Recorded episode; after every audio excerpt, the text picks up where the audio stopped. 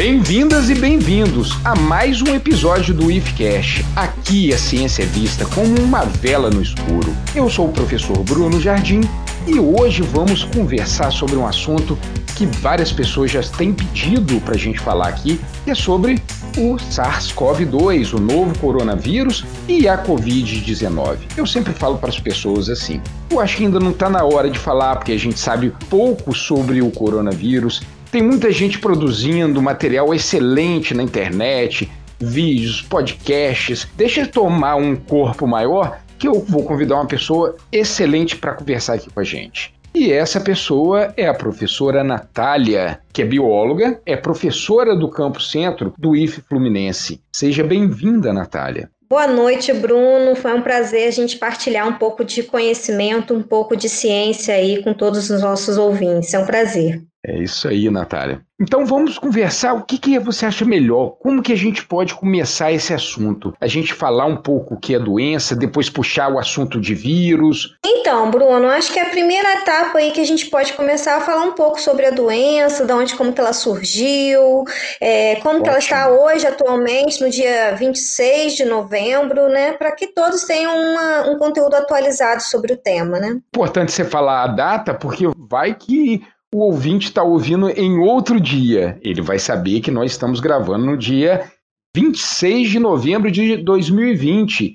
Se a gente chegar até 2021, a pessoa que está lá em 2021 já vai saber qual era o esquema aqui em 2020. Pois é, né? Como que nós estamos com a, a Covid-19? Eu vejo muita gente falando assim, o Covid, mas é a doença Covid. Então seria a Covid. Concorda? Exato, Bruno. Então, a doença, como a maioria da população já sabe, né, ela é denominada Covid-19. E quando a gente fala da doença, ela surgiu os primeiros relatos foram lá na China, na cidade de Wuhan, e lá no mês de dezembro foram esses primeiros relatos. Quando a gente ouvia falar desses primeiros relatos, a gente achava que não ia chegar até uh, todo mundo, ao nosso Brasil, por exemplo. E a doença, o vírus, ele se disseminou e hoje é, já é uma pandemia relatada e documentada pela Organização Mundial da Saúde. 11 de março de 2020, né, é, a OMS caracterizou ela como uma pandemia pandemia. E hoje, no novembro, dia 26 de novembro, a gente já tem o triste marco de mais de 60 milhões de casos da doença relatados, documentados, registrados. O nosso país, ele é o terceiro país com maior número de casos. Temos mais de 6 milhões de pessoas infectadas já relatados e também é o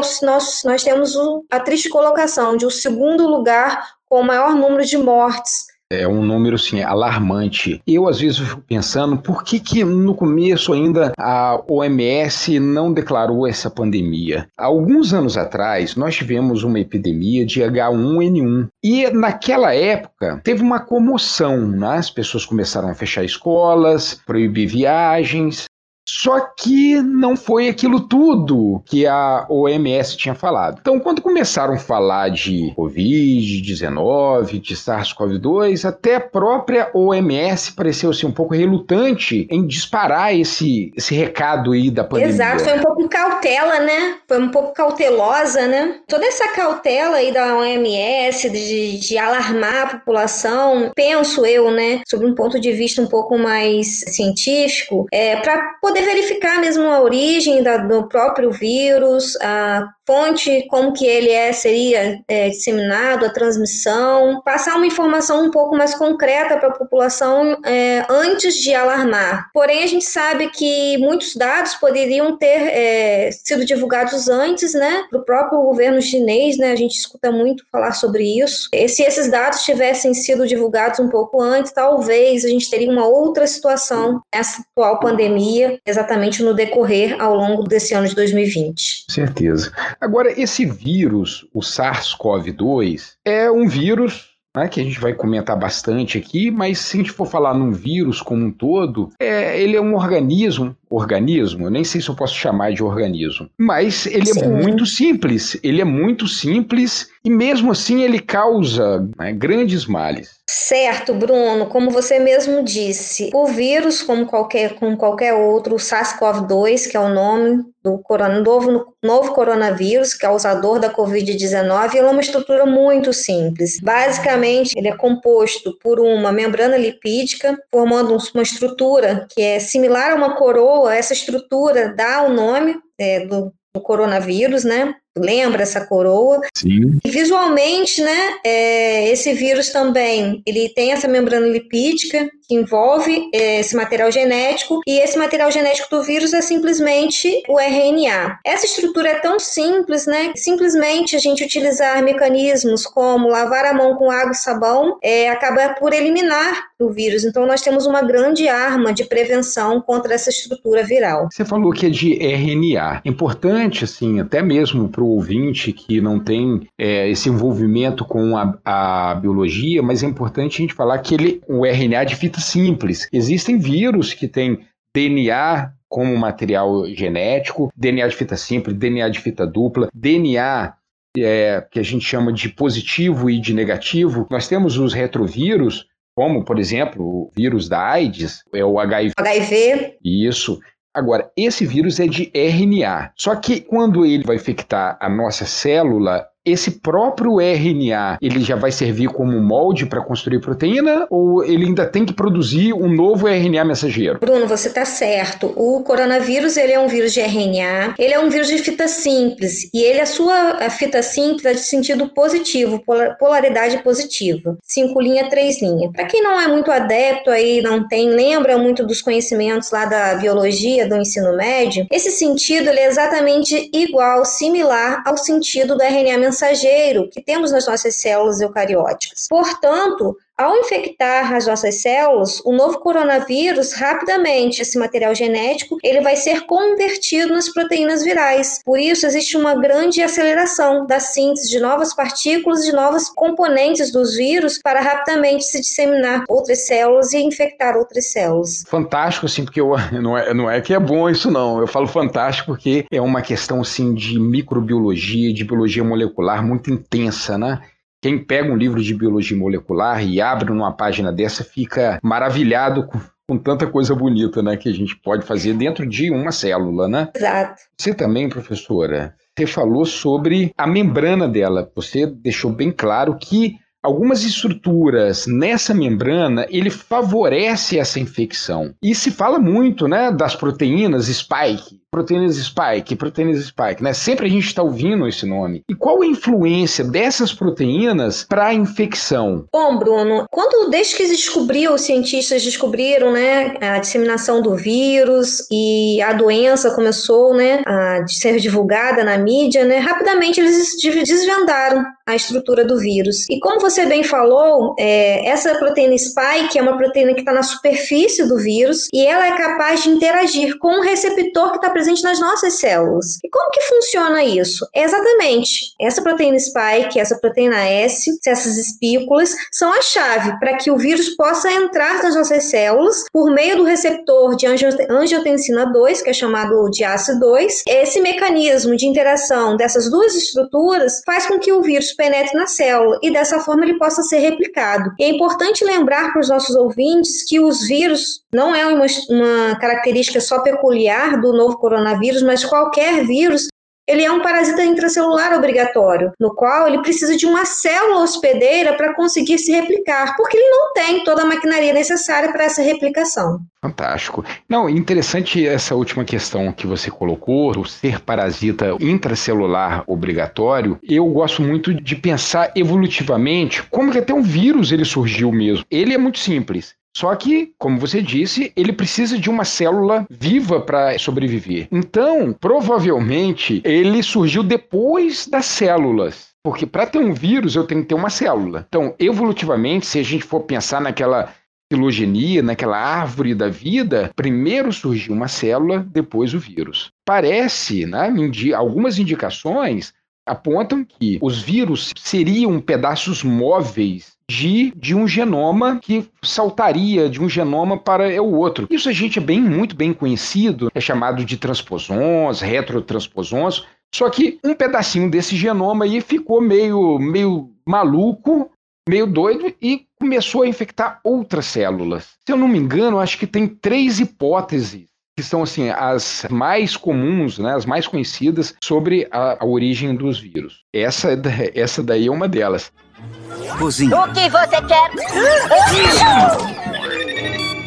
Oh, não! Seus nodos incharam! Aquele balde de parafuso te passou um vírus de computador! É importante destacar que o novo coronavírus ele tem um tamanho relativamente não é muito grande, aproximadamente 30 kilobases, e quando se compara essa estrutura do material genético do novo coronavírus, os cientistas descobriram, né, existe uma similaridade, ou seja, mais ou menos 80% do material genético do novo coronavírus, né, ele é similar a um outro vírus que acometeu que é, uma doença no ano de 2002, 2003, denominada síndrome respiratória aguda grave SARS, né? Por isso que hoje a gente chama o novo coronavírus de SARS-CoV-2, por conta dessa similaridade com o coronavírus anterior que causou essa doença no ano de 2002, 2003. Além disso, essa sua origem, né, ela é muito diversa quando a gente estuda, né, esse novo coronavírus, a gente percebe que os cientistas eles vêm tentando fazer uma análise filogenética, tentar entender o primeiro é, indivíduo e o primeiro animal ao qual esse novo coronavírus surgiu. Existem ainda muitas hipóteses. Tipo o paciente zero. Isso, tipo paciente zero, como que ele pegou essa doença, como que ele pegou esse vírus, na verdade. Por que que isso surgiu lá na cidade de Wuhan, né, Bruno? É, na cidade de Wuhan existe né, um mercado de peixe, mercado de animais. É, todo mundo sabe que na, na China existe um consumo e uma venda de diversos animais exóticos. Fato exatamente de uma cultura diferente da nossa, do Brasil. E essa, essa proximidade com diversos animais pode né, é, desencadear a transmissão, a veiculação de novos vírus. E essa é uma das hipóteses que os cientistas têm trabalhado, têm investigado. O pangolim está sendo aí o, um dos animais é, aos quais os cientistas estão apostando por conta dessas pesquisas que estão acontecendo, verificando que o novo, esse novo coronavírus e o consumo desse animal lá na China é um consumo alto, mas ainda existem diversas pesquisas a serem desvendadas e serem documentadas por conta dessa origem, né? A gente sabe que o, o MERS, o vírus que causador do MERS, né? Ele teve né, a sua origem a partir dos dromedários, né? E a gente é, espera né, que os cientistas, a partir de todos esses estudos, desde a sua origem, a origem de qual animal, a gente possa criar estratégias, estratégias para minimizar a transmissão, para estratégias para a gente tentar minimizar também uma conscientização ecológica também, em termos de prevenção, por conta de toda essa esse transporte, essa veiculação de novos vírus. Bruno, uma coisa para todo mundo pensar, né? A gente está passando por um momento pandêmico que durante anos ninguém nunca pensou em passar por isso. Mas será, Bruno, que esse seria o último? Será que a gente não pode passar por um outro? Pois é. Surto de um novo vírus? É, geralmente esses vírus eles estão muito ligados com ah, animais silvestres, né? E cada vez que a gente avança pela floresta, parece que cada vez mais a gente se expõe a esses novos tipos de parasitas. Pois é, né? Então a gente acaba vendo que o próprio ser humano, né, por conta de todos os impactos é, ambientais, a gente está meio que um pouco sofrendo um pouco dessa toda essa degradação do meio ambiente a gente falando é, essa questão de paciente zero, eu não aprendi isso na faculdade, não, tá? Eu aprendi isso num filme que se chama Epidemia. Epidemia mesmo, né? Muito bom. Aquele com a Tiffany Petron. É muito bom esse filme. Aquele filme é legal que ele começa no dia 2. Aí o filme vai contando assim, a última cena, o pós-crédito praticamente, ele fala assim, agora é o dia 1, um, que aí mostra pois é, é, a pessoa, o, né? O morcego, não, e o morcego fazendo cocô, onde que tá um som de porcos, e mostrando, né, essa combinação aí de, de material genético, né? De, eu acho Exato. esse filme, eu vi esse filme esses dias aí. É super atual, né? A gente, é. É, é, quando a gente vive, é, estamos vivendo uma pandemia, e a gente percebe que muitas atitudes, né, hollywoodianas, passadas em muitos filmes, é, a gente acaba verificando na população atual. Por exemplo, a gente sabe que todas as medidas de combate e prevenção ao novo coronavírus, a transmissão, né, a disseminação, é exatamente o uso de máscaras, medidas de higiene, distanciamento social. Porém, a gente percebe que, é, de posse dessas armas, dessas ferramentas, muitas pessoas ignoram e se acham super poderosas e vão às ruas sem as máscaras, não fazem o distanciamento social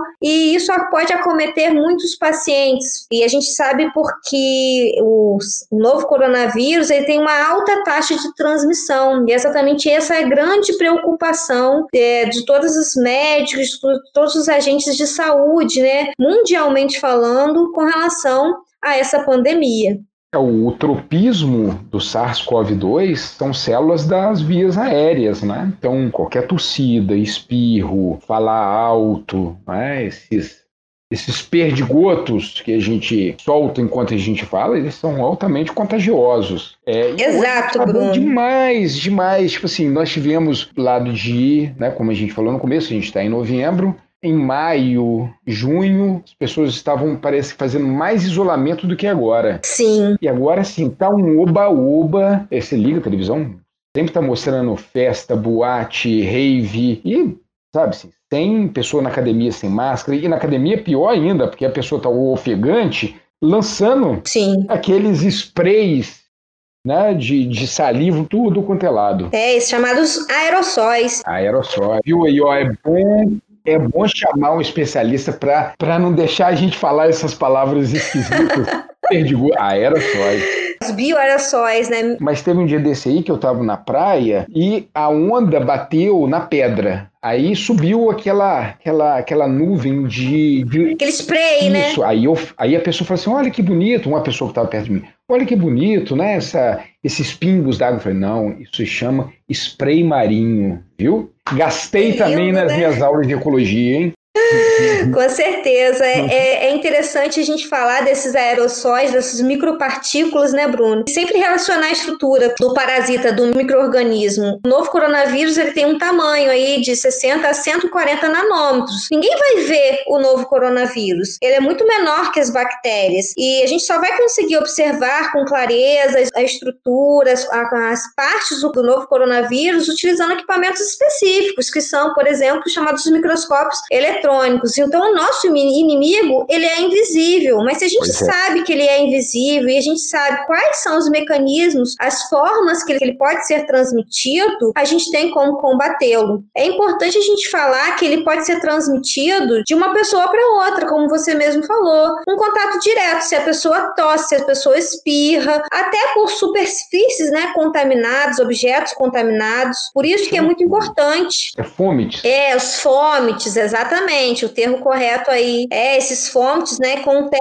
essas partículas infectantes, né, dos, dos vírus, né, de qualquer vírus. E assim como o vírus da gripe, que a gente conhece, que a gente sabe que uma pessoa, quando está gripada, ela deve fazer as medidas, medidas de higiene, para o novo coronavírus isso é, tem que ser muito mais cauteloso, com muito mais rigor. Agora, então, você está falando a questão da higiene com quem está gripado. Eu, no começo, eu achei que poderia até essa pandemia, no futuro, trazer, assim, condições sanitárias melhores. Porque quantas vezes que eu sou professor, estava dando aula, entrava um aluno gripado, eu deixava ele ficar dentro lá da sala. Eu mesmo, Exato. quantas vezes que eu já fui doente para a sala de aula? Eu acho que a partir de agora, quando nós voltarmos para o presencial, e se um aluno chegar, vamos dizer que já tem a vacina, todo mundo vacinado, e um aluno chegar com o nariz escorrendo, você vai falar assim, meu caro, você não pode ficar aqui, né? Sim. Apesar de todo esse movimento aí de quebrar esse isolamento, eu acho que uma parcela da sociedade está percebendo o quanto é fácil transmitir uma doença? É, eu acho que como nosso papel de educadores, né, Bruno, a gente tem que passar ciência mesmo e que essa pandemia nos traga conhecimento e que a gente possa colocar em prática é, essas informações no nosso dia a dia, no nosso cotidiano. Alguém vai ter que entrar em você e matar esse vírus. Provavelmente é uma missão suicida, mas que seria bobo o suficiente para tem um pesquisador da Nova Zelândia que está tentando convencer os seus colegas cientistas que não estamos numa pandemia de coronavírus.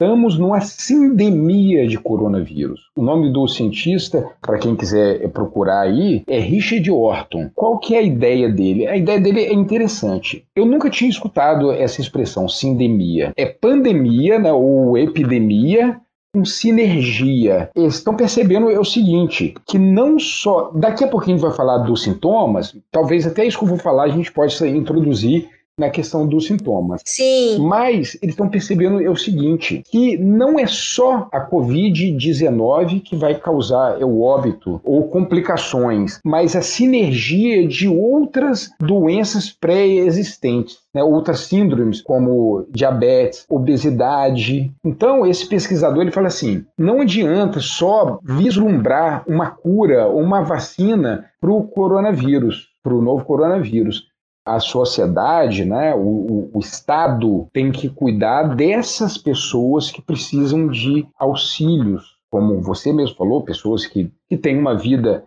socialmente desfavorecida, pessoas com doenças crônicas como diabetes, obesidade. Eu achei interessante a ideia do pesquisador para ele falar de sindemia. Então, esse vírus está mostrando para gente que não é só a presença do coronavírus, mas sim toda a questão social que temos que dar atenção. Exato, Bruno. Aí, já puxando esse assunto, eu queria que você falasse depois um pouco sobre quais são os sintomas, como que essa doença evolui. Então, Bruno, é interessante você falar dos sintomas que a grande maioria da população ela pode não apresentar sintomas, né? Podem ser assintomáticas. Uhum. Apesar disso, elas podem, né, podem ter o potencial de transmissão viral, né? Com relação a essas, esses sintomas da, da população, as pessoas, a maioria das populações vão ter uns sintomas leves, que é um desconforto, como se fosse uma gripe, uma dor de cabeça, uma febre. Por isso que é importante, né? As pessoas é, vão, saem em alguns, é, vão no supermercado, elas vão em algum, estamos voltando a alguns, é, fazer alguns hábitos, né? É, você percebe que vamos nesses ambientes, temos logo um medidor de temperatura. Exatamente porque alguns pacientes já começam a apresentar essas variações de temperatura que são é, um alerta do próprio organismo, né, indicando uma infecção. Apesar disso, né, é, o quadro que evolui muito, em alguns pacientes, eles evoluem para quadros mais graves, para quadros aos quais né, existe uma grande é, apresentação de muitas parte, na parte respiratória acomete muitos pulmões com acúmulo de muco. E esse acúmulo de muco, né, compromete a, as próprias trocas gasosas. A gente sabe que o nosso organismo ele precisa de uma concentração ideal de oxigênio. O oxigênio é fundamental para que o processo da respiração celular aeróbica ele aconteça, né, que a gente possa obter energia. E dessa forma, pacientes que não conseguem, né, obter esse oxigênio a partir das, das, trocas gasosas mediadas por meio do pulmão. E esses pacientes eles precisam sofrer é, alternativas é, em hospitais é, medicamentosas. Eles podem ter que ser, né, manipulados por, por médicos ou exercerem, né, poderem obter um tratamento com oxigênio de uma forma mais leve ou simplesmente terem pacientes mais graves, eles têm que ser intubados. E esse processo de intubação, né, Bruno, para muitos, né, uma, uma coisa irreal ou inimaginável, mas o quadro, né, que os médicos eles relatam de um paciente intubado é um quadro muito gravíssimo, ao qual o paciente ele tem que ser é submetido a um coma induzido, ele tem é, um tubo introduzido nas suas vias aéreas, ao qual esse tubo vai ser conectado a uma máquina chamada de respirador, e esse respirador que vai manter né, essa taxa de oxigênio podendo penetrar né, no, no organismo do paciente para que ele possa manter essa taxa de oxigênio na corrente sanguínea. Então, de uma forma, desde a forma assintomática até a forma grave da doença, é importante a gente falar, tudo isso é, nos remete mais uma vez à transmissão. Importante a gente falar da transmissão mais uma vez, Bruno, porque eu não sei como que vai ser a minha evolução caso eu, eu tenha Covid, eu não, não tenho, nunca tive Covid, né? Eu também não. É, a gente não sabe como, como outro paciente vai ter também, né, Bruno? E eu acho que essa é um senso social se a gente não sabe, né, como que o paciente vai evoluir no caso de uma infecção né, pelo novo coronavírus, que todos os, os, os médicos eles têm reforçada para não sobrecarregar o sistema de saúde. Por quê? Pacientes graves eles vão precisar de internação, de irem para uma UTI, de serem intubados. E se várias pessoas necessitarem desse tratamento, dessa mediação num curto espaço de tempo, muitas pessoas vão vir a óbito por conta de um fato que poderia ser né, manipulado a nível hospitalar. É, isso aí tem muita questão de empatia, né? A gente tem que pensar sempre no próximo. Eu às vezes vejo um jovem que está fazendo aglomeração, que não está usando máscara, e escuto ele falando, né? Não, mas eu sou jovem, né? Eu sou saudável. Primeiro, porque ser saudável não é garantia nenhuma que esse quadro dele vai se desenvolver por uma questão mais grave. E outra, ele não sabe também como ele vai chegar em casa, quem mora com, com aquela pessoa. É uma frase que a gente tem, uma palavra que a gente tem escutado bastante, que é empatia, e que na verdade nem é empatia que chama, é outro nome que agora eu esqueci de falar. Empatia é um termo, são parênteses aqui. Empatia é um termo Sim. que a gente usa para pessoas que tem a mesma é, condição sua. Por, por exemplo, se você, ô Natália, você estivesse grávida aí agora e a gente estivesse dentro de um ônibus e eu iria dar lugar para você sentar, não é empatia, porque eu nunca me conseguiria me colocar no seu lugar. Como grávida, né?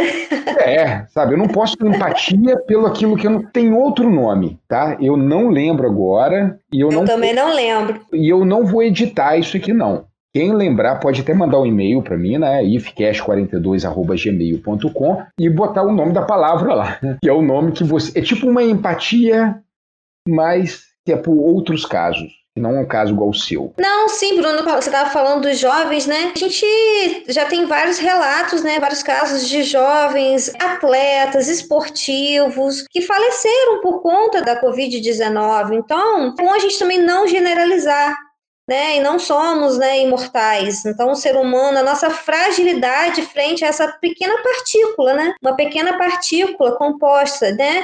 De uma membrana lipídica e de material genético. Oh, eu só tô ajudando a vigilância sanitária. Hum, hum. Aviso da Secretaria de Saúde. O balde de lixo recebeu uma nota Z da vigilância sanitária. É interessante a gente continuar conversando sobre essa questão, né, nós já falamos sobre os, é, o vírus em si, falamos sobre a, a, origem, falamos sobre a evolução da doença, mas eu queria falar um pouquinho com você sobre tratamento. Existe, ó, é uma pergunta retórica, tá? Existe algum tratamento hoje eficaz, como cloroquina, como aquele vermífugo, que eu não vou falar o nome da marca aqui. Ivermectina, né? Ivermectina. E falei, Bruno, corta não, aí. Não, ivermectina é, é, o nome é da marca? É composto genérico, né? Ah, então deixa. Não, não vou cortar não. É, não, mas tem outro que é... Ai, como que eu... Eu não lembro agora o nome do antiparasitário. Quem que anunciou foi até o ministro astronauta Marcos Pontes. Não, não é aquele que é o apelido da minha mãe, que se chama Ana, não. A, é a minha mãe se chama ah, Ana. Ah, já sei qual que é, já sei qual a que é. A minha mãe, ela se chama Ana. Ela tem um apelido que é o nome do remédio. Já sei o que, que você está falando.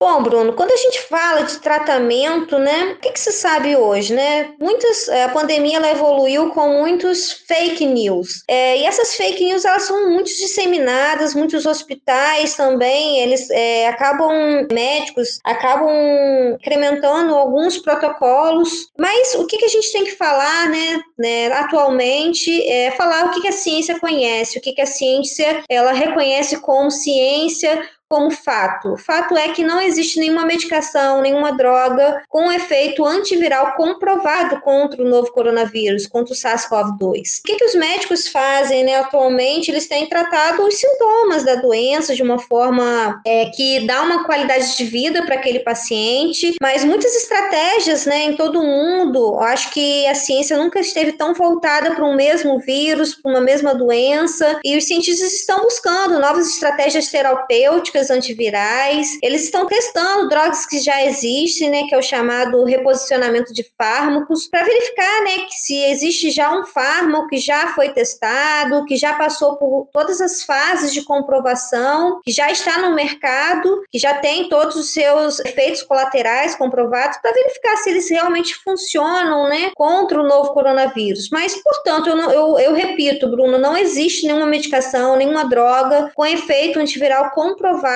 contra o novo coronavírus. Mas os médicos, eles fazem, né, como eu disse, diversas intervenções que permitem, né, que os pacientes não venham a óbito com o uso de oxigenação. Eu peguei o vírus! Olha! Opa, e aí? Agora sim, amiguinho! O vírus vai demorar uns 300 anos para comer esse sanduíche. Natália, como eu te disse, eu nunca tive Covid, mas eu já fiz exame, eu já fiz um exame de Covid. Queria conversar com você quais são as diferenças, né? Para que, que esses exames servem? Né? A gente tem os testes sorológicos, teste rápido, RT-PCR. Queria conversar um pouco com você sobre esse assunto. Vamos lá. Parando, né, os testes sorológicos com o RT-PCR, é o PCR que vai detectar ou não com o vírus presente no nosso organismo. Uh, o teste sorológico, chamado rápido, ele detecta a evolução da doença num determinado paciente. Teve contato com o vírus, ele vai detectar a presença disso, né? Você tem que testar mais as pessoas, por, para fins epidemiológicos. É, quantas pessoas, né, naquela população, naquela região, naquela determinada cidade, naquele determinado estado realmente tiver. Bruno, e aí, conta pra gente um pouco como que foi a sua experiência de realizar um exame para verificar se você teve ou não a Covid-19. Pois é, então, como eu já tinha te falado, eu fiz o teste do RT-PCR, né? Eu nunca tinha colhido material para fazer. Primeiro E aí? Ah, eu não vou falar não, senão as pessoas vão não vão querer fazer. Vou ficar com medo, né? Olha, eu, eu fiquei muito desconfortável porque ele pega aquele suave, para quem não conhece um suave, imagina uma haste flexível, que também é conhecido muito popularmente como cotonete, só que cotonete é marca, e a Johnson Johnson não está patrocinando o IFCash até agora. Se ele quiser patrocinar, tudo bem. Mas ele é grande, então você põe o pescoço um pouco para trás, né? põe a sua narina para cima, a pessoa vai com esse cotonetão e vai até o fundo da sua garganta da sua nasofaringe, para ser mais preciso.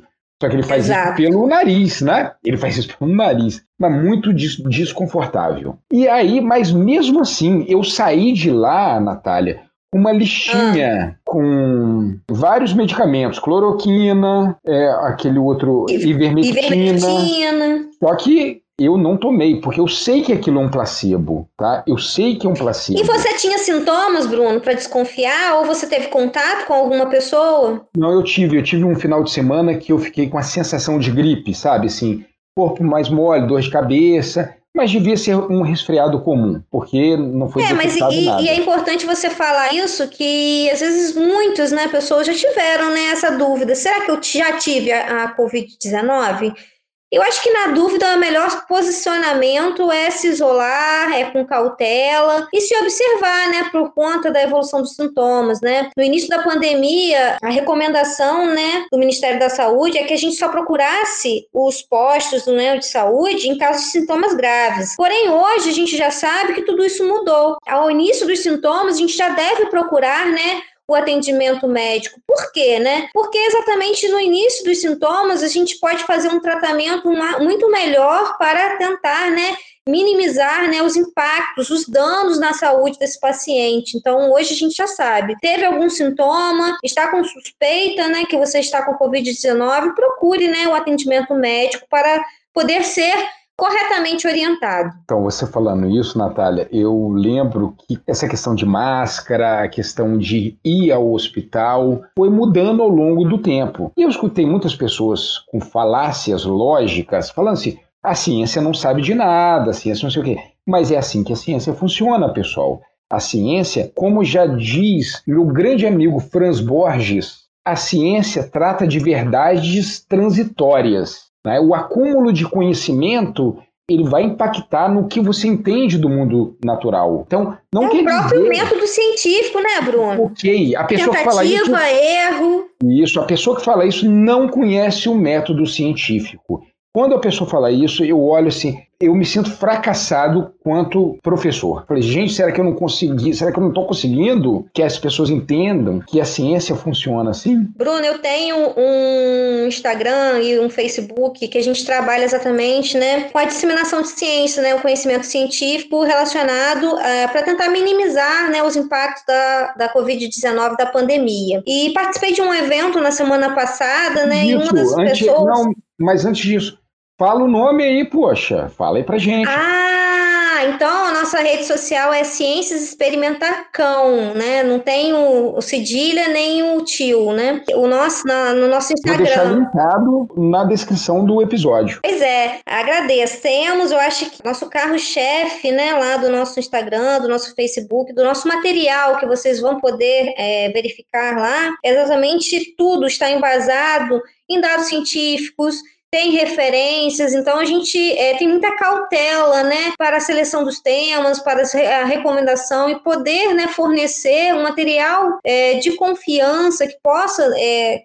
não trazer dúvidas, mas trazer esclarecimentos para a população. Mas eu estava participando de um evento na semana passada, né? E uma das pessoas, a gente estava apresentando exatamente o que a gente é, desenvolveu ao longo desses meses, né? Trabalhando com divulgação científica midiática através das redes sociais, através do Instagram e através do Facebook, né? E uma das, das pessoas que foram arguir a gente perguntou se a gente não tinha medo das pessoas acharem que a gente passa um uma vertente de, que a ciência ela pode tudo, que ela é infalível. E como você mesmo falou, não, acreditamos que não, que a gente sempre está remetendo e trabalhando né, no método científico, abordando o método científico, ter a, a tentativa, o erro, é, atualizando dados que, que, foram atualizados a partir de artigos. Então, como você mesmo disse que o Franz né, fala, é transitório, os dados são transitórios, os conhecimentos também relacionados relacionadas à, à, à pandemia da Covid-19, elas são, mudam muito rápido, a gente tem uma demanda de informação e a gente também precisa filtrar essa demanda de informação e que todas as pessoas tenham acesso de qualidade a todas essas informações. E é isso que a gente está fazendo aqui hoje, nesse podcast. A faz parte da infância de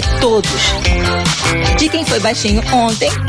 Vamos vacinar todos os baixinhos e baixinhas, Xuxa. Natália, como falamos no começo, o genoma do SARS-CoV-2 ele é um genoma pequeno.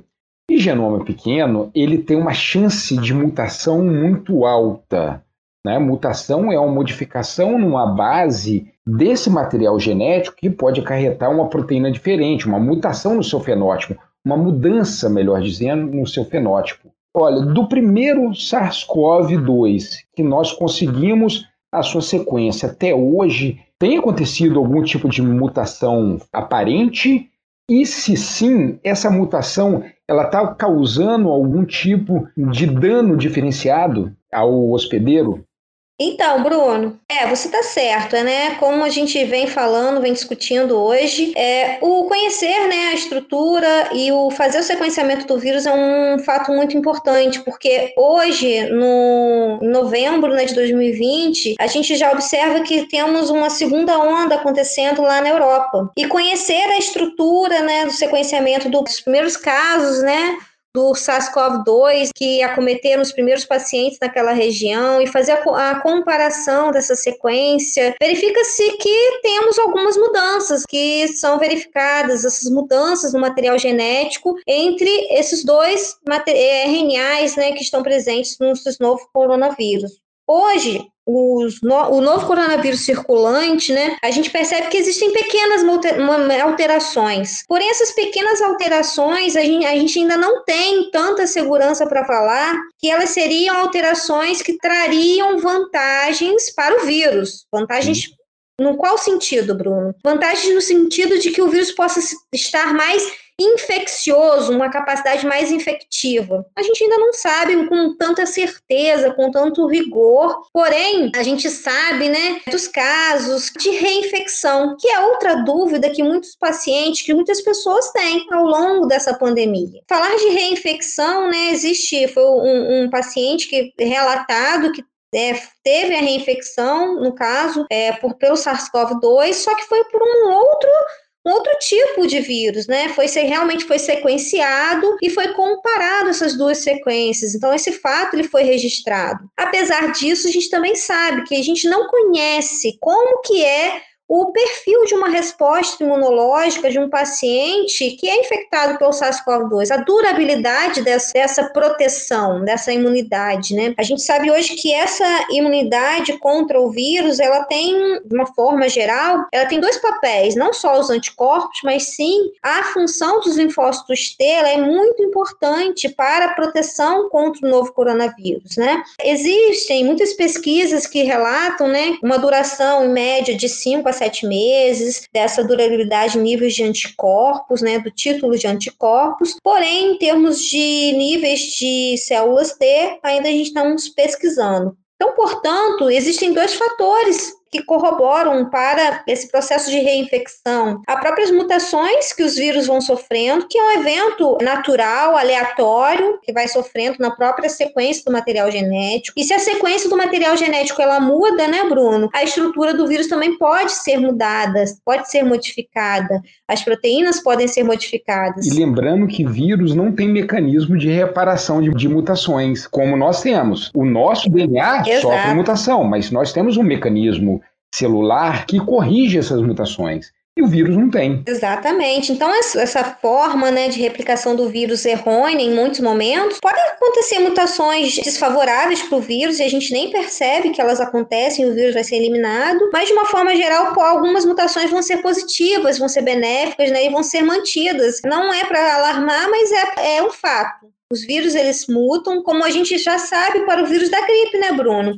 Todo ano a gente tem a vacina, as campanhas de vacinação para o vírus da gripe. Por quê? Os vírus, né, que estão em circulação, as cepas virais que estão em circulação, elas são diferentes a todos os anos. Existe uma nova composição de vacinas mais eficaz a, a cada ano para é, compor, né, as campanhas de vacinação contra os vírus da gripe. Então, para o novo coronavírus, isso também vai acontecer. Então, o vírus ele sofre mutação e também tem o fato de a gente não saber, não conhecer como que é, é que é a proteção, a durabilidade do processo infeccioso após né, o contato com esse novo coronavírus. Já que estamos falando de imunidade, Natália, existe outro método para se conseguir a imunidade ativa como que é esse outro método? Qual o nome que nós damos para esse outro método? Vacinas, né, Bruno? Quando a gente fala de vacina, eu acho que é o da... Isso aí. Muitas vacinas, né, os resultados de fase 3. As vacinas mais promissoras, né? Temos a, a vacina da Universidade de Oxford, a vacina da, da Coronavac, que está com uma parceria com o Instituto. Tem a da Moderna, né? Tem a da Pfizer. Então, muitas vacinas. Natália, também tem a Sputnik, a russa ela não tem nenhum dado científico, assim, não tem um artigo publicado, mas os russos juram que funcionam. Que isso aí é uma pedra no sapato dos Estados Unidos. Nos anos 50, a Rússia, a União Soviética no caso, né, enviou para o espaço um pequeno satélite que só tinha a função de fazer bip, bip, bip, né? e aquilo lá era só para afrontar os Estados Unidos. Tipo assim, conseguimos colocar um objeto no espaço. Se conseguia botar um objeto no espaço, significa que ele também conseguiria lançar um míssil de um continente para o outro. Então esse nome também foi para dar uma espetadinha, Sputnik. Então, todas essas vacinas aí que a gente está observando, né, que a gente tem é, todos os dias nos jornais, nos noticiários, a gente percebe que a gente é, tem vários dados de vacinas, algumas com o que, que, seria a fase 3, né, Bruno? É bom esclarecer para todos que estão nos ouvindo. Isso, eu ia te perguntar agora isso. A fase 3 é quando uma vacina, ela, na verdade, ela passa por diversos estágios, né, do, do seu desenvolvimento de vacinas, o estágio de fase 1, fase 2, e muitas vacinas já estão no estágio mais avançado, que é o estágio de fase 3. É o momento que são testados, que é verificado a eficácia da vacina contra é, a minimização da doença, no caso a Covid-19, e também a segurança da vacina. Será que realmente ela não tem, os, o benefício é melhor, é maior com relação aos efeitos efeitos colaterais. E muitas dessas vacinas que já estão na fase 3 já estão documentando, registrando seus resultados. Muitas delas, né, Bruno? Resultados promissores, 90% de eficácia, poucos efeitos colaterais. E no Brasil, o que, que a gente já observa? Que muitas dessas vacinas que estão em estágio 3 já estão hoje, no 26 de novembro, já estão é, registrando esses dados da Anvisa, que é a Agência Nacional de Vigilância Sanitária. É bom esclarecer que qualquer vacina ela só vai chegar à população se ela passar exatamente, se ela for regulamentada pela Anvisa. E outro fato importante que, a gente, que é importante a gente destacar que é, nem todo mundo vai tomar vacina, né, Bruno, logo de cara, logo na primeira fase, na primeira etapa primeiramente vão ser né, vacinados, imunizados, exatamente as pessoas que trabalham é, na saúde, médicos, os enfermeiros, os pacientes que têm doença, doenças crônicas que podem é, evoluir pra, para casos graves de Covid-19 e depois a população de uma forma geral. Então, existem vários estágios de distribuição da vacina. E para muitas pessoas é importante destacar que o que é uma vacina, né, Bruno? Vacinas não são microchips do Bill Gates que vai controlar o nosso cérebro, não, tá, pessoal? Não. Não, já temos hoje no país, né? O Brasil é um, um, país renomado num programa nacional de imunização. Já temos várias vacinas, né, com grande cobertura no nosso país. E é importante destacar que as vacinas elas são seguras. Elas são seguras porque elas se baseiam no princípio do método científico. Se elas passam por diversas etapas de testes de verificação. Então, só chega no mercado exatamente vacinas eficazes, vacinas promissoras. E o que, é uma vacina? A vacina ela contém substâncias, uma mistura de substâncias chamadas de antígenos, partículas, partes de alguns micro-organismos, de algumas toxinas, ou de um próprio vírus, um vírus inativado, por exemplo. E esses, esses antígenos eles vão desencadear, vão ativar o nosso sistema imunológico, tanto a nível humoral, ou seja, para a produção de anticorpos, quanto a nível celular, ativando os linfócitos. Se acontece, portanto, um estímulo, é uma imunização ativa. E qual que é o grande chave dessa, desse processo de imunização ativa? É que isso vai desencadear uma memória imunológica. O que é memória imunológica, Bruno? Memória imunológica, quando a gente fala, ah, no, é no meu cérebro? Não. A memória imunológica é saber dizer que se o nosso sistema imunológico ele foi estimulado, o nosso organismo ele vai guardar, após esse estímulo, desses componentes, né? Dessas células que já foram previamente ativados. E se esses componentes já conhecem o inimigo, já conhecem a partícula antigênica e eles já num próximo contato, num futuro contato com o microorganismo causador da doença, por exemplo, o próprio um próprio vírus, ele rapidamente reestimula esses componentes celulares e acontece uma resposta, uma resposta protetora. Então, numa ativação do sistema imunológico que vai desencadear essa memória imune, as vacinas nos protegem de um provável contato com um novo vírus, de um provável desencadeamento de uma doença. Então, a gente não vai ficar doente tomando uma vacina, mas sim a gente vai ser protegido ao sermos administrados como uma vacina. Você falando de imunologia aí, é muito legal a imunologia. É outra, outra área da biologia e é um maravilhamento quando você estuda. Eu lembro até hoje, Natália, eu aprendendo é, o sistema VDJ. Aquilo lá para mim assim foi o eu achei, eu fiquei maravilhoso, tipo, sabe assim, eu fiquei Maravilha, quando eu aprendi aquilo. Aquilo é bonito demais, é muito bonito. Inclusive, Natália, eu acho que tem como no futuro aí, se você aceitar o convite, a gente fazer um episódio sobre imunologia falar sobre. Podemos. A imunidade humoral, celular, a produção de células de memória, né, traçar um panorama geral aí do, do que a gente conhece como imunologia. É, podemos sim. Eu acho que é, a gente estuda muitos conceitos, muitos é, na nossa vida acadêmica, né, Bruno? A gente é bom deixar isso claro para os nossos alunos, né? Que a gente estuda muitos conceitos às vezes uhum. fragmentados mas o conhecimento ele é único. Quando a gente está falando hoje aí é, do próprio vírus, do próprio SARS-CoV-2, da própria doença, quantos conceitos né, a gente está abordando, né, conceitos integrados, transdisciplinares? Com certeza. É. Ah, eu lembrei de outra coisa. Eu falei durante, eu te interrompi uma hora aí, eu falei sobre uma fake news que o Bill Gates estava implantando microchips nas vacinas. que iria para o nosso cérebro. Eu falei de brincadeira, mas existe uma fake news aí que as pessoas estão alastrando com tudo.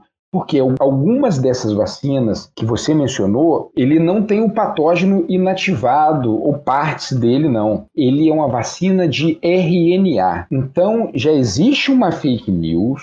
Né? Até é ruim, a gente parece que a gente está fazendo a propaganda da fake news, né? Mas eu acho que é para vocês que estão escutando aqui, quando escutarem alguma questão sobre que a vacina de RNA, que agora eu não me recordo qual delas é de RNA. É a da Pfizer e a da Moderna, né, Bruno? Elas são as duas e elas têm esse avanço, né? Porque não tem nenhuma outra vacina nessa que foi desenvolvida nesse sistema de RNA.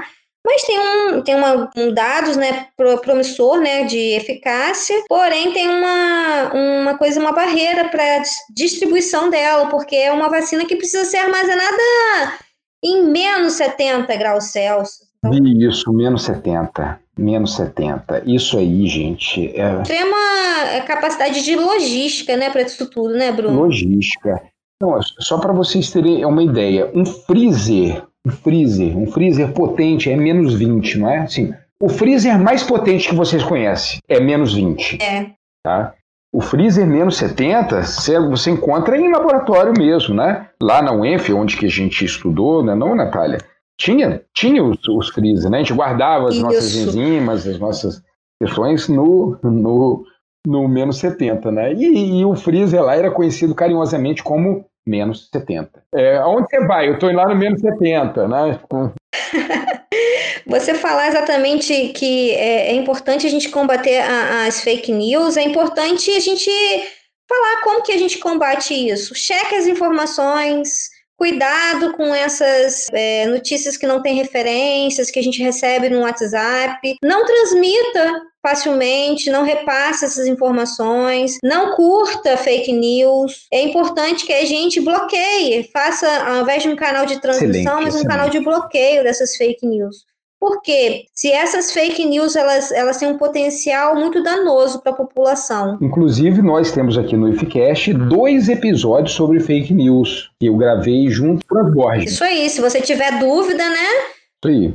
Checa lá. Natália, eu acho que nós estamos satisfeitos hoje, né? Gravamos bastante, falamos bastante informações. Sim. Foi muito bom, muito bom. Tô te falando aqui que eu fiz várias perguntas aqui, eram dúvidas minhas, que a gente é biólogo, mas também a gente não sabe de tudo, né? Todo mundo tem dúvida, né, Bruno? Pois é, com certeza, né? E a dúvida faz parte do nosso dia a dia. Sim. Eu, por exemplo, eu só acordo feliz porque eu não sei alguma coisa e eu tenho a oportunidade daquele dia de aprender uma coisa nova. E para eu aprender uma coisa nova, eu tenho que ter essa dúvida, né? Então eu tenho, eu cultivo a minha dúvida eterna. É, a gente tem que sair exatamente dessa, da nossa zona de conforto. Acho que a gente tem que buscar exatamente mais informações, mais conhecimento, e, e a gente só consegue isso e às vezes a educação é uma mudança, é um, um coisa que vai poder né, mudar as nossas vidas de uma forma de que a gente fala está falando para os nossos alunos, para os nossos espectadores, ouvintes, né? E a gente sabe que a gente só vai conseguir mudar alguma coisa às vezes na nossa própria vida, na vida de uma sociedade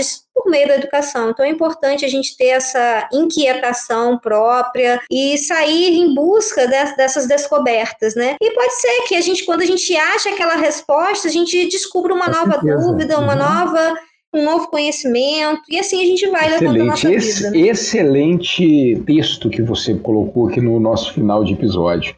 Natália, queria te agradecer muito, muito boa sua participação pelo que eu já vi aqui, nós já temos outras pautas em vista, não é, não, Natália? Sim, sim. É, tem, é, na verdade, a gente prepara, né? Escreve umas coisas e na hora a gente começa a falar, né? e vem surgindo várias ideias, vários Isso. conhecimentos. Não, e essas, e essas ideias surgem outras pautas, outros episódios. Natália, ó, muito obrigado. Obrigada a você, espero ter contribuído. É, como eu disse, é, é, é conhecimento e a gente não pode guardar pra gente. Gente, um grande abraço para todos. Tchau, boa noite, Bruno. Tchau, tchau. Fui.